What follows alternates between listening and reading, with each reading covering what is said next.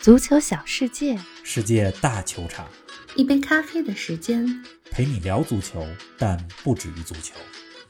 亚洲区十二强赛继续激战，国足一比一战平澳大利亚，比分上的平局，精神上的胜利，这一分对中国足球究竟有多重要？李铁首次安排四名规划球员同时首发，是出于战术考虑，还是源自外界压力？二零二一年国足全部比赛收官，未来两个月的时间。国足可以为明年的四场比赛做哪些准备？欧洲区预选赛最近两届欧洲杯冠军葡萄牙和意大利相继掉链子，无缘直接出线，将进入残酷的附加赛。巨星云集的葡萄牙为何踢得一盘散沙？意大利错失小组第一，只是因为运气不好和若日尼奥的点球吗？更多精彩内容以及本周末五大联赛多场焦点战的前瞻，尽在本期足球咖啡馆。听众朋友们，大家好，欢迎来到新一期的节目。冯老师你好，林子豪，听众朋友们大家好。北京时间的昨夜今晨啊，先是国足的比赛，然后是荷兰和挪威的出线关键战。是荷兰队这次没有掉链子，错过了四年前的俄罗斯，没有错过卡塔尔，直接晋级了。是的，荷兰队的比赛结束之后啊，咱们录节目，录完节目一会儿还有巴西和阿根廷的比赛，这日程真的很紧张。确实是，不过也是不亦乐乎。嗯。国足一比一战平了澳大利亚，结果是可以接受的。一方面呢，我们以比较体面的方式收官了二零二一年度的所有比赛；另一方面，这场平局的意义就在于，未来当我们回忆这届十二强赛的时候，至少我们可以说。逼平过澳大利亚，没错，在那场比赛当中，我们的球员拼尽全力了。吴磊拼到最后时刻，双腿抽筋儿。哎呀，真的。骆国富在攻防两端都非常的敬业，拼尽了最后一颗子弹。嗯，有一场值得回忆的比赛是有意义的，就像咱们回想起上届的十二强赛，我们至少记得于大宝的头球让我们主场战胜过韩国。客场打韩国的时候，我们零比三落后，但是没有放弃，扳回来两个球，这就是。意义所在，但是今天对澳大利亚这场球啊，我认为还是有遗憾的。澳大利亚踢得并不好，如果咱们在某些环节上做的稍微好一些，是本可以拿下这场比赛的。嗯，当然我这要求有点高啊。为什么说有机会拿下呢？一会儿给大家详细分析分析。另外这期节目啊，咱们也给大家说说欧洲区的预选赛，葡萄牙、意大利，这是过去两届欧洲杯的冠军，要去打附加赛了。是啊，虽然大家对这两个队打附加赛还是有信心的，但是我想。球迷们心里还是有点慌的，毕竟附加赛十二进三这赛制是非常残酷的。是的，毕竟没有 C 罗的世界杯是不可以想象，不能想象。而连续两届没有意大利的世界杯也是不可以想象的。哎，确实是。方老师，咱们开始今天的正题之前，你先来给我们揭晓一下上期题目的答案吧。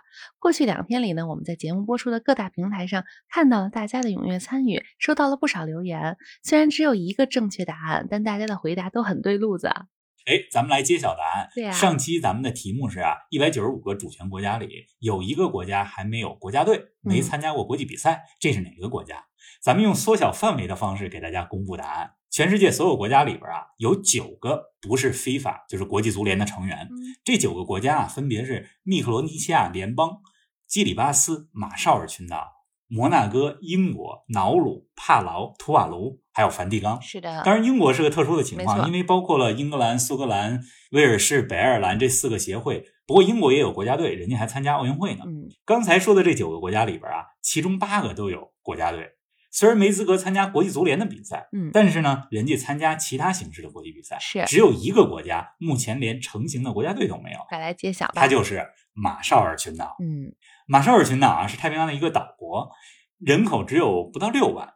上期咱们说到气候变化影响的时候啊，给到过这个线索。因为如果现在气候问题再不得到及时遏制的话，二三十年之后，马绍尔群岛这国家很有可能因为气候变暖、海平面上升而被淹没。是的。那足球方面呢，他们是一块贫瘠地，但是最近一两年啊，他们也有一些热衷的球迷，包括前总统开始考虑组建国家队了啊。哎。我在咱们的三个平台上看到了正确的答案。首先回答对的听友啊，一位叫做四川游子，是的，另一位叫做阿甲，还有一位网名是 QD 文远。恭喜三位朋友，看来都是学霸。在年底之前，我们一定给大家发放咱们足球咖啡馆的文创礼品。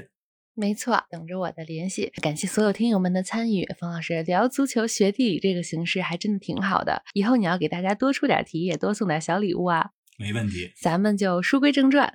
来说说国足的比赛，咱们第一循环打澳大利亚的时候输了个零比三。昨天这场比赛之前，李铁说球队的目标是比第一场踢得更好，最终拿到了平局。你觉得这算是超额完成任务了吗？国足这场比赛战平澳大利亚，这结果肯定是超出预期的。嗯之所以能够拿到很宝贵的一分，我觉得在于三点。哪三点呢？第一，也是最关键的一点，就是我们在这场比赛当中啊，自始至终表现出了足够的拼劲儿，敢于和澳大利亚做身体对抗。嗯，其中几位规划球员啊，还有在西甲踢球的吴磊，给嗯全队起到了表率的作用。上半场我记得骆国富防守澳大利亚右路传球的时候，把身体都飞出去了。下半场中国队获得那个点球，也是埃克森在对方禁区里的拼抢，造成了澳大利亚后卫的手球。是的，比赛尾声阶段，大家也看到了，吴磊拼到了双腿抽筋儿，那不是假抽筋儿在那儿浪费时间，而是真的拼尽全力。对呀，你看吴磊在西班牙人队啊，这赛季还没有进球，但为什么还在大名单当中？为什么还经常有出场机会？嗯，就是因为他能回防，能把教练的部署执行到位。确实是，刚说第一点是拼搏精神，但是能收获这场平局啊，咱们也必须得承认有两个客观的因素。来说说，一个呢是中国队运气不错，那个点球是一个不是机会的机会。是啊，另一点呢，就是今天澳大利亚队下半场放松了，确实踢得不好。咱们之前节目里边也讲过，这支澳大利亚队的纸面实力是二十年里最差的，他们踢不过日本，踢不过沙特，只能靠在阿曼、越南、中国队身上拿分。对呀，但是澳大利亚队啊，毕竟大部分球员啊在欧洲效力，技战术素养的底子还摆在那儿。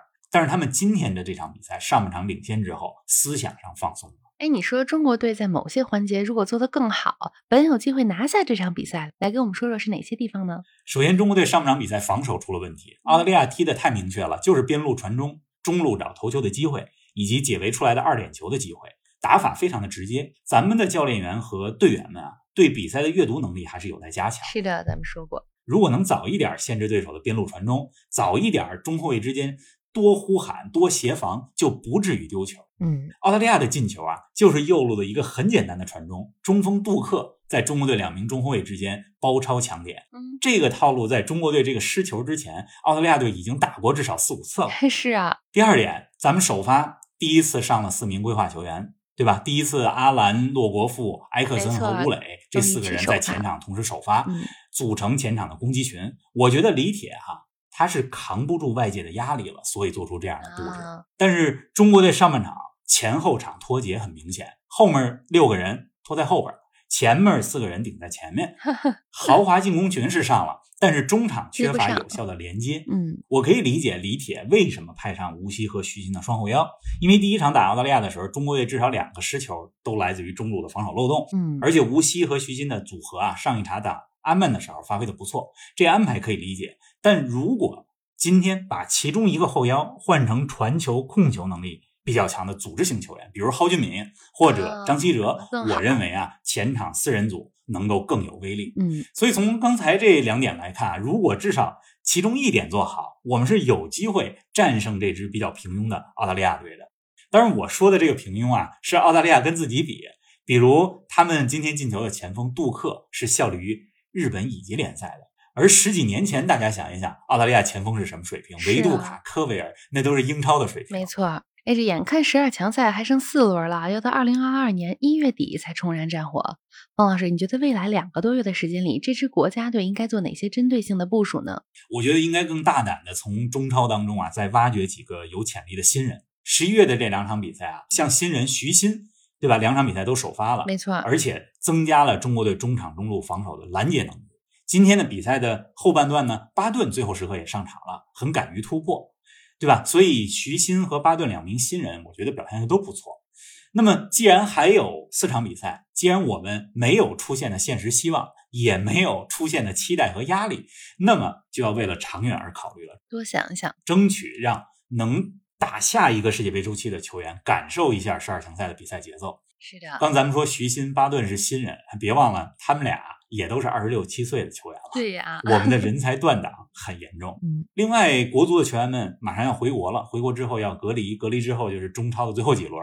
虽然中超赛程比较密集，但是有比赛才能把状态给带出来。对，才能保持状态。咱们九月、十月有几场球踢得不好，这也和在那之前没俱乐部比赛有关系。我觉得一月国家队再集中的时候，球员们的比赛状态应该会更好一些。中国队接下来比赛啊，是一月底、二月初对日本和越南，希望能给全国人民喜迎春节献个礼吧。不过咱们还是那句话，多陪伴，少少期待。是的，哎呀，咱们看看是不是明年能有更好一点的表现。您正在收听的是《足球咖啡馆》，一杯咖啡的时间陪你聊足球，但不止于足球。欢迎您在各大音频平台关注我们的节目，同时关注我们的足球评论公众号“足球咖啡馆播客 ”（Football Cafe） 和我们的微博“足球咖啡馆”，让我们一起聊球、看球、追球。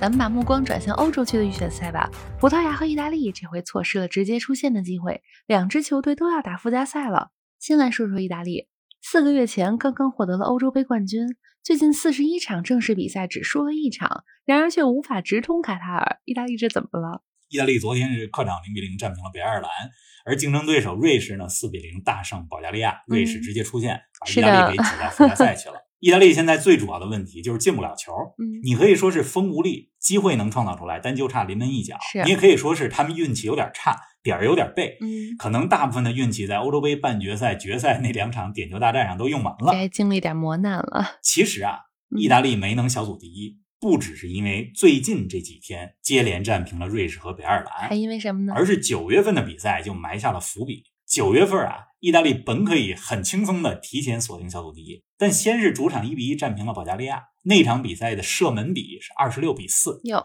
但就是没办法取胜。小杰萨虽然进了一个球，但也浪费了一个绝佳的机会。九月份另外一场比赛呢，意大利客场还是本可以取胜，本可以战胜瑞士，但是若日尼奥的点球被索莫扑出了。是啊，回到十一月份来哈，在主场对瑞士的比赛里，若日尼奥再一次罚丢了点球，所以你看这运气确实是差。一直不行。不过意大嗯利也有很多自身的问题哈，比如呢比如说欧洲杯夺冠给球队带来了心理上的包袱。嗯，曼奇尼和他的教练组啊，现在更求稳了，而不敢于冒险了。最近几场预选赛，你看曼奇尼坚持使用欧洲杯上的体系和球员，而没有大胆使用目前在意甲当中状态比较火热的球员，比如罗马的佩莱格里尼、AC 米兰的卡拉布里亚，对吧？如果大家记得意大利是怎么赢得欧洲杯的话，一定知道意大利是以挑战者的这种姿态一路走到了冠军的领奖台。曼奇尼在欧洲杯之前对这支球队的打造充满了冒险精神，充满了创新，敢用新人。但是欧洲杯之后呢，有了这冠军之后，曼奇尼恰恰变得束手束脚了。反而不敢了。是的，哎，昨天战平北爱尔兰之后啊，曼奇尼说说打附加赛没关系，我们有信心，重要的是能出现，而不是用怎样的方式出现。嗯，这话没错，但如果附加赛要打好，曼奇尼和球员们首先要做的就是归零心态，咱们先走出欧洲杯冠军的辉煌光环来。是的，说不定还真的是需要这场附加赛啊，他们才能找回那种挑战者的姿态。哎，需要这么个附加赛，可能 是。昨天阻止意大利直接出线的球队是北爱尔兰，但六十多年前意大利第一次没进世界杯的时候，阻挡他们的可也是北爱尔兰。看来这北爱尔兰是意大利的伤心地啊。说起来这故事也很有意思。嗯，意大利有史以来啊，只错过过两届世界杯，是的一次是大家都知道的上届俄罗斯世界杯，没错还有一次呢是一九五八年的世界杯。嗯，一九五八年世界杯预选赛当中啊，意大利客场对阵北爱尔兰，这比赛本来呢应该在一九五七年的十二月份进行，对呀、两个队都到了比赛地北爱尔兰的首府贝尔法斯特，嗯，但是当值主裁判啊却因为伦敦的大雾没能如期到达，两个球队呢这比赛就没法进行了，只能踢一场友谊赛。嗯，那场友谊赛呢，两个队二比二战平了。比赛还没结束的时候，北爱尔兰球迷就冲进了球场，比赛呢 就被迫终止。嗯，这两个球队呢就落下了梁子。那正式的比赛呢是在一九五八年的一月十五号进行的，意大利一比二输给了北爱尔兰，第一次无缘世界杯。哎，真是没想到过了将近六十四年，意大利队再次在北爱尔兰 遇到了困难。还是他们。还好这一回他们还有附加赛的机会。嗯，同样进入附加赛的还有葡萄牙，他们在打平就能出线的情况下，主场一比二被塞尔维亚绝杀。米特罗维奇的头球破门之后，塞尔维亚的教练和替补队员们冲进了球场，疯狂庆祝。而光明球场的主场球迷寂静了。看来打平就能出线，不仅对中国队是个危险的信号，对葡萄牙队来说也是如此啊。打平就能出现是个世界性的心魔。不过咱们中国足球啊，现在连打平就能出现的时刻也渐行渐远。是啊，塞尔维亚战胜葡萄牙，首先要说的是，塞尔维亚是一支实力不俗的球队。球队当中呢有很多出色的球员，比如昨天比赛送出一个进球、一次助攻的塔迪奇。嗯上期咱们讲阿贾克斯节目聊到过塔迪奇，他是塞尔维亚和阿贾克斯的双料队长，还有佛罗伦萨前锋弗拉霍维奇。他可是欧洲现在最炙手可热的前锋。嗯，还有拉齐奥的米林科维奇、萨维奇等等这些球员组合在一块儿，达到了大于十一的这种效果。而且塞尔维亚是一个有战斗精神的民族，是啊，那塞尔维亚队呢，也是一个战斗力很强的球队。他们的主教练是中国足球的老朋友斯托伊科维奇，他呢在今年三月份取代了中国足球的另外一位老朋友图巴科维奇，成为了塞尔维亚的教练。嗯，昨天这场球啊，塞尔维亚踢的更像是一支有着明确部署、有着百分百执行力、有着高昂战斗精神的团队。而葡萄牙呢，踢得更像是一盘散沙。葡萄牙开场不久就领先了，但是比赛剩余时间里边，葡萄牙球员们踢得很没有进取心。是啊，被扳平之后，到了下半场，葡萄牙队似乎可以接受打平就能出现的结果，没有斗志了。那最终最渴望胜利的塞尔维亚绝杀了葡萄牙。现在葡萄牙的问题啊，一是注意力上不够集中，状态上的松懈；第二呢，是战术上缺乏明确的思路，缺少球队的 DNA。主教练桑托斯啊，执教葡萄牙也有七年的时间了吧？现在正是七年之痒。还真是。二零一六年欧洲杯夺冠的时候，葡萄牙夺冠靠防守，淘汰赛四场球一球不失，控球率不占优，但是能赢球。二零一九年夺得欧国联冠军的时候，攻守更加平衡了。那现在这支葡萄牙队可以说是球星云集啊！你看，尤其像布鲁诺·费尔南德斯、鲁本·迪亚斯、若昂·费利克斯这几个球员，都是最近几年打出来的。对呀，但可能就是因为阵容太豪华了。球队战术思想不明确了。十月底啊，要进行附加赛抽签咱们到时候看看对阵吧。虽然说意大利、葡萄牙是出现的大热，但是附加赛偶然性太大了。嗯，虽然我和大部分球迷一样哈，希望在世界杯上能看到意大利、葡萄牙，看到 C 罗、毕费、若日尼奥、巴雷拉这些球星。对呀。但是我相信啊，如果有比他们表现更好的球队，那么进入世界杯也是值得的。是的，让咱们拭目以待吧。我们用过去三期节目陪伴大家度过了两周的国际比赛日，本周末欧洲五大联赛就又要重燃战火了。还是老规矩，冯老师跟我们说说这周末有哪些关键比赛？周末最大的焦点在英超啊，三个刚刚履新上岗的教练将迎来他们在新俱乐部的第一 场球。纽卡的埃迪豪，诺维奇的迪恩史密斯，还有大家最关注的阿斯顿维拉的杰拉德。没错，这轮英超最受关注的两场球啊。一个是莱斯特城和切尔西的比赛，这是上赛季足总杯决赛的重演。嗯，北京时间周六晚上八点进行，这时间还比较友好。没错。另一场球呢，利物浦对阵阿森纳。阿森纳九月份以来各项赛事十场不败。嗯，对呀，八胜两平。这阿森纳究竟多大程度上恢复了元气？这阿尔特塔他想做的这种长期改造工程进行的怎么样了？我觉得利物浦是他们现在最好的试金石。是的。另外啊。世界足坛除了有 C 罗、J 罗以外，如今呢还有了 S 罗。阿森纳的英格兰小将史密斯罗就是 S 罗，他刚刚第一次代表英格兰代表队出场，而且有进球。同时呢，除了英超，大家也别忘了这周日的凌晨四点，西甲会有加泰罗尼亚德比，巴萨对阵西班牙人。不仅有吴磊，还有哈维，这是哈维执教巴萨的第一场正式。值得看一下，哎呀，又有很多可以选择了。那么大家看球愉快，咱们周一早上不见不散，不见不散。